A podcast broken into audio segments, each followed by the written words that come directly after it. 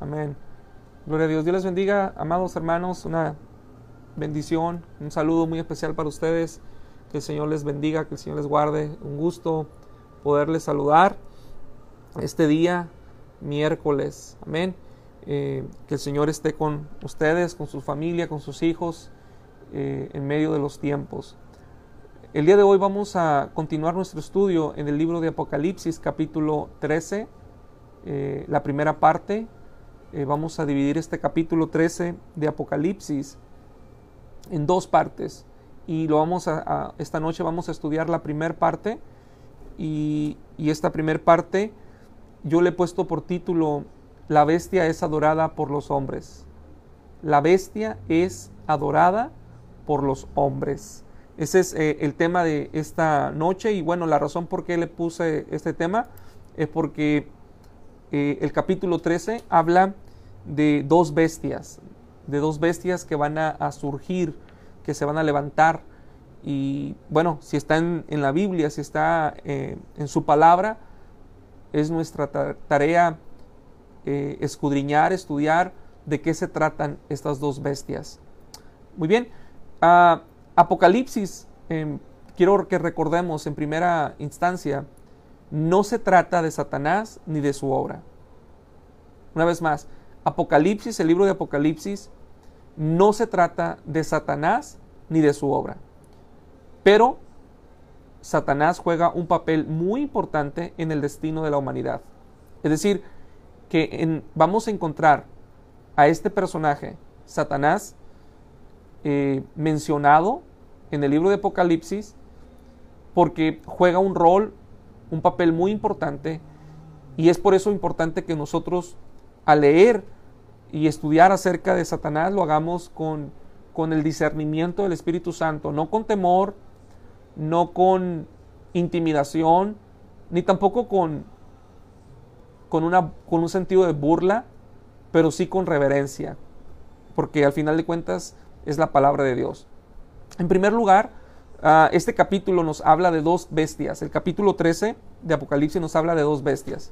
Estas dos bestias ah, han sido enviadas por Satanás. Vamos a mirar eh, en, el desarrollo de estos dos ah, de este capítulo, de estas dos bestias, vamos a mirar cómo es que, por qué son mencionadas que son bestias y cómo es que operan, eh, qué propósito tienen, qué papel juegan en, el tiempo de la gran tribulación.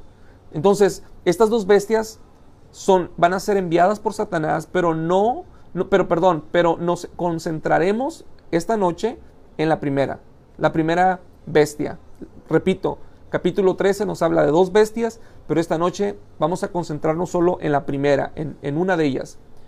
Ya dijimos en el capítulo anterior, capítulo 12 de Apocalipsis, que Satanás es el gran dragón y lo vemos ahí en el capítulo 12, verso 9. Dice el verso 9 del capítulo 12 de Apocalipsis. Y fue lanzada fuera, fuera el gran dragón, la serpiente antigua, que se llama Diablo y Satanás, el cual engaña al mundo entero, fue arrojado a la tierra y sus ángeles fueron arrojados con él. Entonces aquí miramos, capítulo anterior, que el gran dragón es Satanás, el diablo. Y fue arrojado, dice, a la tierra. Y junto con él los ángeles que le seguían. Aquellos que se rebelaron contra Dios. Entonces Juan mira esta revelación, esta visión, esta lucha que tiene Miguel y los ángeles contra Satanás y el reino de las tinieblas. Pero al final miramos cómo es que los ángeles de Dios tienen victoria sobre Satanás. Dice la Biblia, y ya no hubo lugar para ellos en el cielo. Entonces, miramos cómo es que Satanás en primer lugar es un ser real, es una persona real. ¿Existe? Sí, sí existe. De hecho, eh, si miramos en el verso 12 del mismo capítulo 12 de Apocalipsis, dice, por lo cual, alégrense cielos y los que moran en, ellos. Dice, hay de los moradores de la tierra y del mar, porque el diablo ha descendido a vosotros el gran, con gran ira, dice, sabiendo que le queda poco tiempo. Es decir, que el enemigo, Satanás, este personaje que es real, sabe que le queda poco tiempo. La palabra de Dios dice que no tenemos lucha contra carne ni sangre, sino dice que tenemos nuestra lucha es contra huestes demoníacas. Nuestra lucha es contra el reino de las tinieblas, es contra Satanás. A veces nosotros nos, miramos con problemas o en, situaciones en que tenemos problemas con alguna persona, ya sea un compañero de trabajo, un familiar, un vecino, un hermano, y muchas veces nosotros estamos mirando el problema, miramos a la persona como nuestro problema. Cuando en realidad lo que debemos, de nuestra lucha debería ser no en discusiones, no en palabras, pero entender que nuestra lucha es contra Satanás, contra el maligno. Y que esta guerra no se gana con discusiones, no se, no se gana con pleitos, se gana en oración.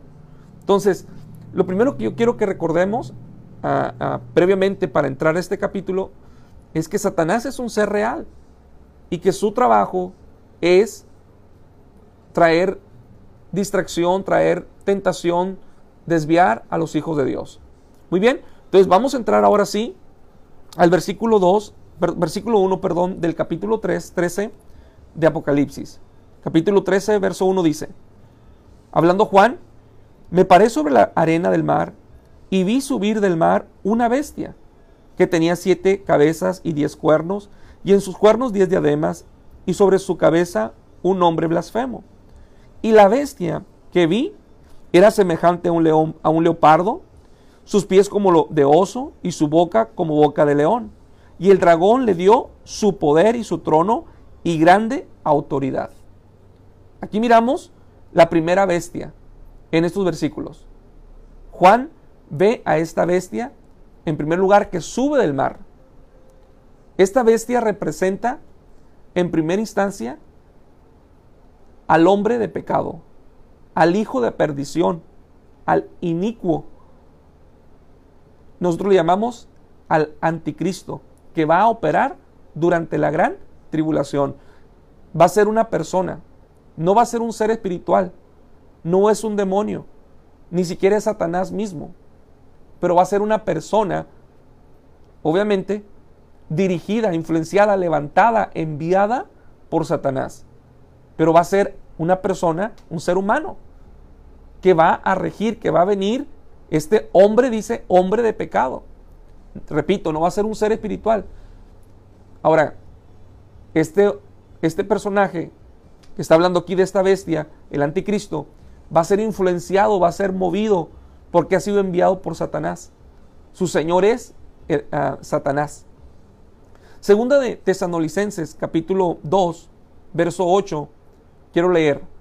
Dice, entonces se manifestará, hablando Pablo, entonces se manifestará aquel inicuo, aquel el que, eh, cuando dice inicuo, es aquel malvado, aquel hombre injusto.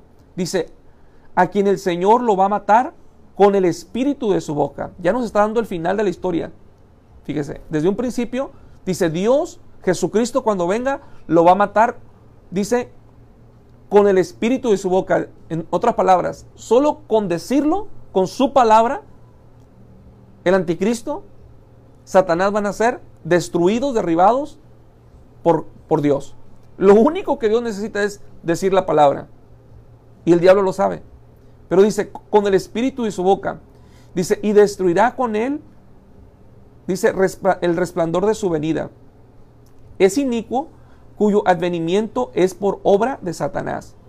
Es decir, que este hombre es enviado por Satanás, es puesto por Satanás, va a ser dirigido por Satanás. Continuamos. Estamos leyendo 2 Tesanolicenses capítulo 2, verso 8 en adelante.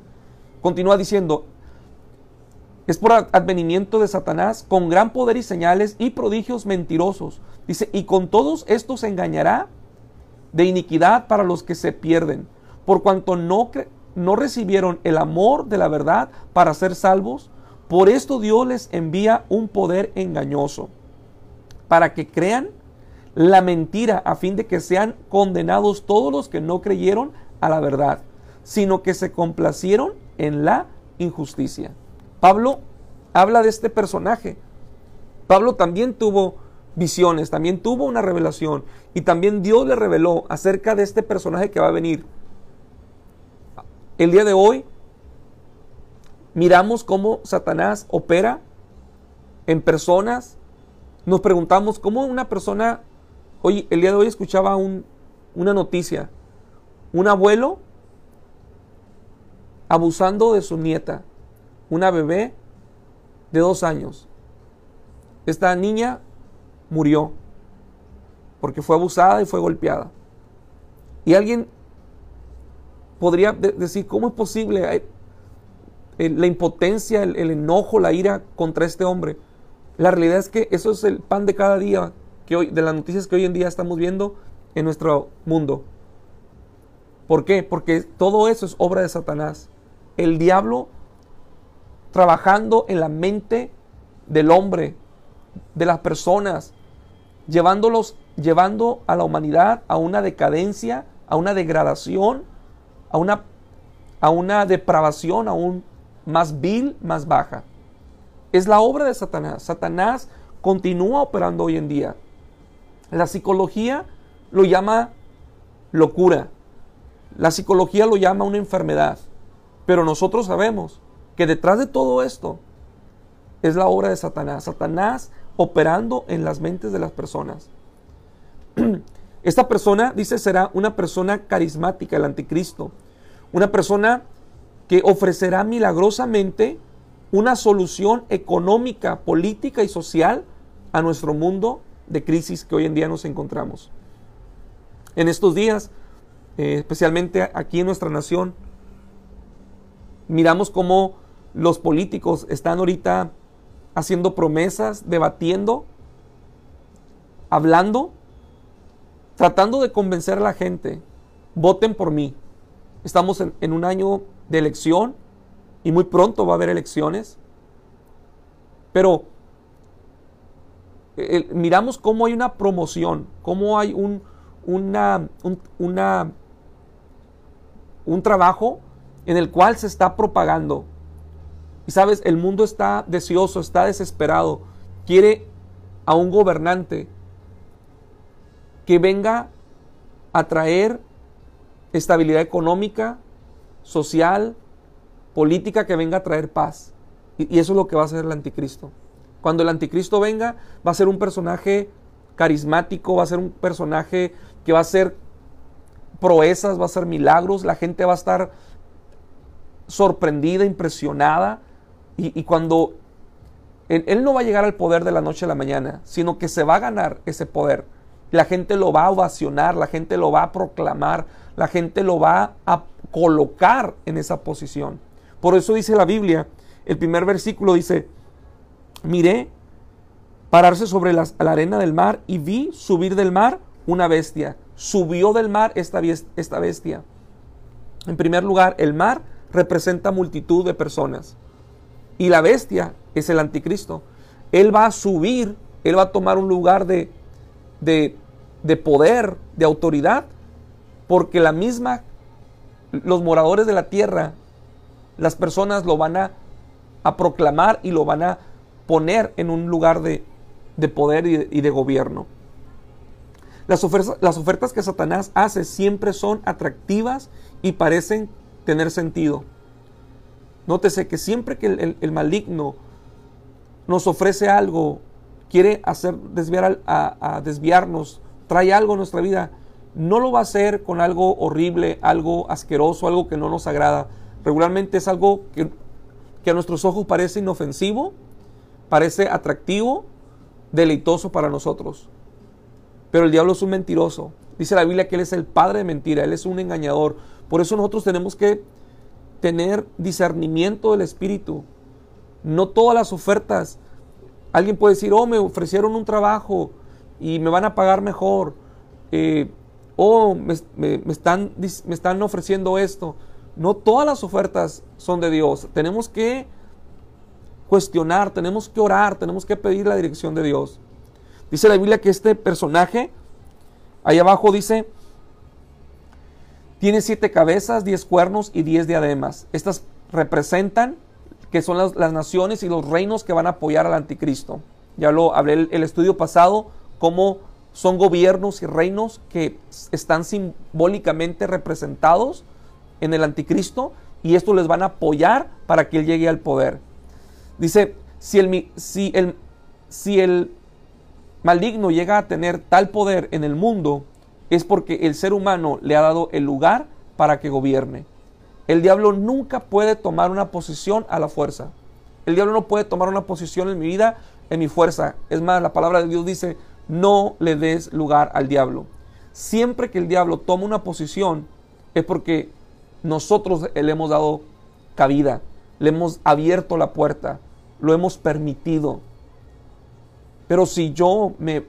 Jesús, Jesús dijo, velad y orar para que no caigan en tentación. Si yo me mantengo en, en guardia, velando, orando, buscando a Dios, conectado con Dios, y no, yo no le voy a dar lugar al diablo. El problema es cuando nosotros empezamos a descuidar nuestra vida espiritual, nuestra relación con Dios, y empezamos a darle lugar al enemigo sin que nos demos cuenta, porque el diablo es astuto. El diablo encuentra la forma de cómo hacer cabida, cómo entrar, cómo, cómo miscuirse en nuestra vida. Pero repito, si el diablo, si el anticristo llega a esa posición, no es porque lo va a tomar a la fuerza. Él va a tomar esta posición de poder porque el mismo ser humano, los hombres, lo van a ovacionar, lo van a proclamar y lo van a, llevar a esa posición de poder. El verso 2 es, es descrita como una bestia salvaje, como que tiene poder para derribar y matar a los escogidos de Dios. Hay personas que no creen en la existencia de Satanás. Otros se burlan de Satanás, dicen, no me hace nada, son puras mentiras. Tratan de, de, de, tomarlo como si fuera una caricatura. En otros casos, cuando la gente piensa en, el, en Satanás, el diablo, se aterroriza, tiene miedo. Pero para nosotros, que creemos en Jesucristo, que sabemos que Jesús es nuestro Señor, nuestro Salvador, nosotros tenemos que estar confiados que la sangre de Jesucristo nos guarda, nos limpia, nos mantiene a salvo. No tenemos que tener miedo del maligno. Ahora, no significa que yo me voy a burlar, ni significa que lo voy a tomar en, poco. Yo no puedo enfrentar al maligno con mis fuerzas. Es con el poder de Dios. Y esto no es un juego, es una realidad. El, el maligno acecha a nuestras vidas. Verso 3. Vaya conmigo al versículo 3 dice, vi una de, vi una de sus cabezas como herida de muerte, pero su herida mortal fue sanada y se maravilló toda la tierra en pos de la bestia. Dice, y adoraron al dragón que había dado autoridad a la bestia y adoraron a la bestia y le decían, ¿quién como la bestia y quién podrá luchar contra ella? Ahí, se, ahí notamos la ovación, la adoración, la exaltación hacia la bestia. ¿Quién, ¿Quién, es esta bestia? El hombre, ya dijimos, el hombre de pecado, el inicuo, el hombre, el hijo de, de, maldad. Miramos aquí, el hijo de perdición. Miramos aquí entonces en estos versículos, esta persona será herida gravemente. No, no nos da más muchas explicaciones, no nos da mucha luz al respecto, pero dice que va a estar grave, va a estar herida gravemente y que solo un milagro le va a volver a la vida. El diablo hace un milagro para engañar. Es decir, yo no sé qué, qué herida va a sufrir, qué accidente va a tener, qué confrontación, pero va a ser herido. Pero, pero esa herida va a ser tan grave que es de muerte, dice la Biblia. Pero la gente va a quedar sorprendida, impactada, impresionada, porque va a mirar que se va a levantar debería estar muerto, pero ni la muerte lo pudo detener. Ese es el, ese es el diablo tratando de imitar lo que Dios hace. Me recuerdo cuando dice la Biblia en el libro de Génesis, Éxodo, dice la palabra que cuando fueron a Moisés ante Faraón para, para que liberara al pueblo de Israel, dice que llevaba en su mano una vara, dice la Biblia que la, soltó en la tierra y aquella vara de Moisés se convirtió en una serpiente. Dice que Faraón no se impresionó, sino que le ordenó a sus magos, a sus brujos, que ellos hicieran lo mismo. Dice que ellos también soltaron sus varas y sus varas también se convirtieron en serpientes. ¿Sabes? El diablo tiene el poder de imitar lo que Dios hace. Repito, el diablo tiene poder de imitar lo que Dios hace, pero nunca puede superar el poder de Dios. Solo imita, es una imitación, es una farsa, no es real.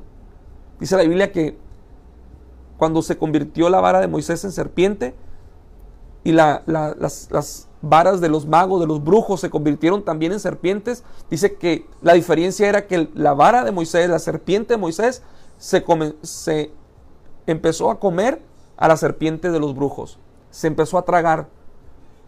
y eso nos habla que el diablo puede imitar, pero nunca puede igualar ni superar el poder de Dios. El poder de Dios está por encima del poder de Satanás. Y aquí miramos con esta herida que, este hombre de pecado, el anticristo, va a sufrir.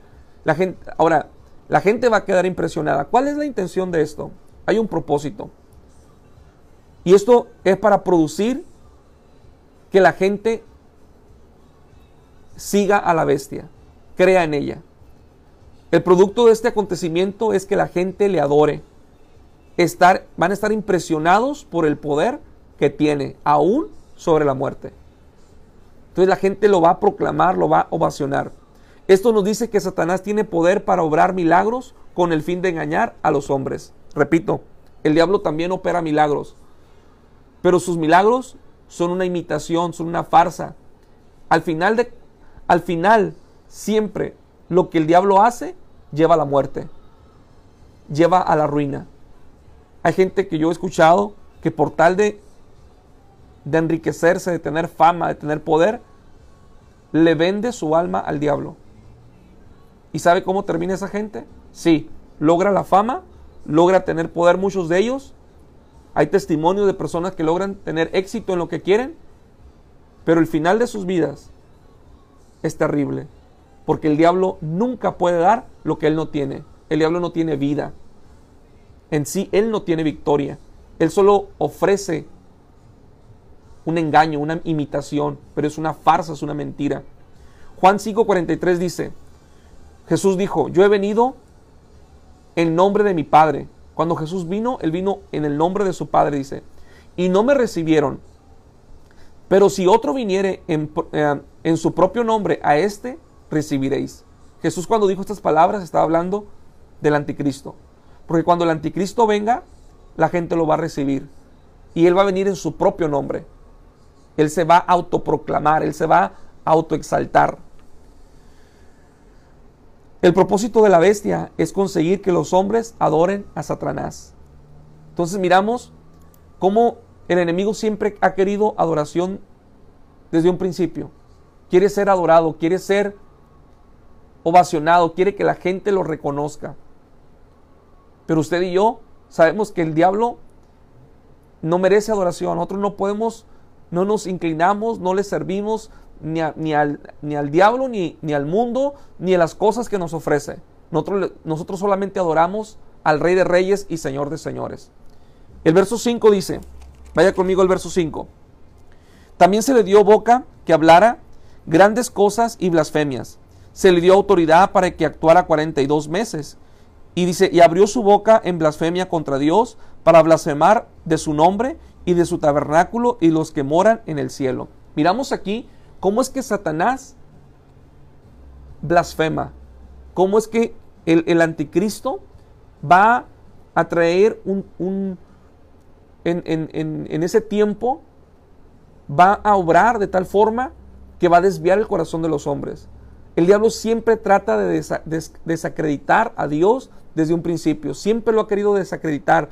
Siempre ha querido que nosotros cuestionemos a Dios. Por eso hoy la gente, usted mira a la gente, muchas personas enojadas, mira personas que están, se están ofendidas, que están heridas y cuestionan a Dios. Si Dios existe, ¿por qué permite esto? Si Dios existe, ¿por qué hay maldad? Si Dios existe, ¿por qué hay pobreza? Si Dios existe, ¿por qué permitió esto? Y siempre la gente está eh, eh, eh, cuestionando a Dios. ¿Sabe? El diablo siempre quiere que usted y yo cuestionemos a Dios. Él pone en tela de juicio, en, tela de juicio su soberanía, su, su creación. Lo miramos allá en Génesis capítulo 3. Capítulo 3 de Génesis dice que el diablo vino como una serpiente, la serpiente antigua, ante Eva y le preguntó, ¿con qué Dios les ha dicho? No comáis de todo árbol del huerto, del huerto. Le hace la pregunta y Eva le contesta, sí, no podemos comer de todo el árbol del huerto, pero de este árbol no. Y el diablo le contesta, fíjese, a la mujer le dice, no van a morir. Dios les dijo que van a morir, pero no van a morir. Pero van a ser igual a Dios.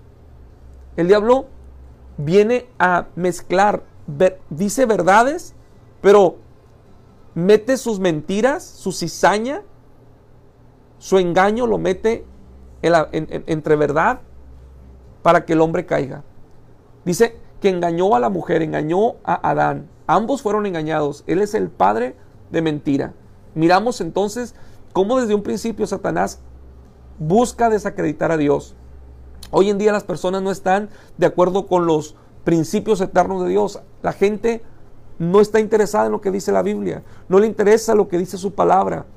Están más interesados en lo que dice la filosofía, en lo que pensamos nosotros, en, nuestra, nuestra generación, nuestra cultura. Pero la gente está más interesada hoy en día en el aborto. ¿Qué dice la Biblia? ¿La Biblia aprueba el aborto? No lo aprueba el aborto. Pero el sistema, la gente quiere el aborto. El, homosexualismo. La gente aprueba, quiere que se apruebe esto como algo, algo normal, sí. Pero la Biblia lo aprueba, no, claro que no. Aunque hay personas que dicen que bíblicamente está probado que Dios es amor y que y, usan la Biblia, usan pasajes bíblicos para simplemente los usan por, por conveniencia. Pero bíblicamente la Biblia no aprueba, aprueba, el homosexualismo. La Biblia es clara que el homosexualismo es un pecado contra Dios y lo, lo habla en diversos pasajes de la Biblia. El adulterio, la música eh, grosera, que, eh, insinúa cosas ah, de doble sentido. Todo eso, miramos cómo en la palabra de Dios no es, no es bíblico. Eh, tantas cosas que nuestro sistema y nuestra gente hoy en día quiere y no le interesa. Por eso la gente no quiere la Biblia. Por eso el diablo se ha encargado de que la Biblia ya no esté en las escuelas, que ya no esté en el gobierno, que ya no esté en muchos lugares. El, diablo incluso se ha encargado de que la Biblia ya no esté en los, en los hogares de, de creyentes. Hoy en día la Biblia es un accesorio. Hoy en día la Biblia es un adorno. Hoy en día la Biblia, usted encuentra la Biblia arrumbada. ¿Por qué? Porque el diablo no quiere que nosotros vivamos de acuerdo a las normas bíblicas. El diablo quiere engañar a nuestra generación, a usted y a mí. Pero usted y yo tenemos que escudriñar la escritura porque en ella encontramos la vida de Dios, la palabra de Dios nos revela el carácter y los principios eternos de Dios. ¿Cómo es vivir una vida sana, saludable, que Dios ha destinado para nosotros? Segunda Tesanolicenses capítulo 2 verso 3 en adelante dice, Nadie nos engañe en ninguna manera porque no vendrá, sino que antes venga la apostasía. Dice, y se manifiesta el hombre de pecado, el hijo de perdición, el cual se opone y se levanta contra todo lo que se llama Dios, dice, o es objeto de culto, tanto que se sienta en el templo de Dios, haciéndose pasar por Dios. El maligno siempre se quiere hacer pasar por Dios, como que si él fuera Dios, como que si él recibe adoración. Quiero culminar esta noche diciéndote, Satanás, él, quiere engañar, él quiere traer mentira, él quiere traer difamación contra Dios, pero tú y yo debemos escudriñar la palabra. Yo te quiero invitar a donde tú estás. Escudriña la palabra, lee su palabra, reflexiona en ella, porque en, la, en, la, Biblia encontrarás la vida, encontrarás respuestas que tú estás buscando, esas, esas preguntas que tú, tú tienes en tu vida. Quiero decirte que en la palabra de Dios está la respuesta pero tienes que leerla con fe, creyendo que Dios te va a dar la salida y la revelación que tú necesitas. Amén. Quiero que oremos en este momento. Padre, te damos gracias, Señor, porque tu palabra dice, Señor, que no ignoremos, Señor, las martimañas. No ignoremos, Señor, los planes de Satanás que Él tiene contra nosotros, pero que seamos sabios que seamos entendidos. Señor, y sabemos que nuestro adversario, nuestro enemigo, Señor, es Satanás. Y no lo tomamos, Señor, a la ligera. Pero, Señor, nos ponemos la armadura. Estamos, Señor, en, en guardia. Nos llenamos de ti, Señor. No, no vamos a ser insensatos, no vamos a ser necios. Pero vamos, Señor, a, a pelear la buena batalla. Hay una guerra que es real y esta guerra es espiritual. Dios, ayúdanos a discernir, Jesús, a estar atentos cuando el enemigo nos ataque, cuando el enemigo venga para tratar de desviarnos, de, de traer, Señor, algo que parece piadoso, inofensivo, pero que lo único que quiere, Señor, es alejarnos de ti. No lo permitas. Danos de tu gracia, danos de tu poder. Ilumínanos, Espíritu Santo. Guíanos con tu poder. En el nombre poderoso de Jesucristo. Te damos gracias esta noche. Amén. Amigo, hermano, un gusto estar con ustedes una vez más. Que Dios les bendiga, que Dios les guarde, eh, que estén bien. Saludos, bendiciones.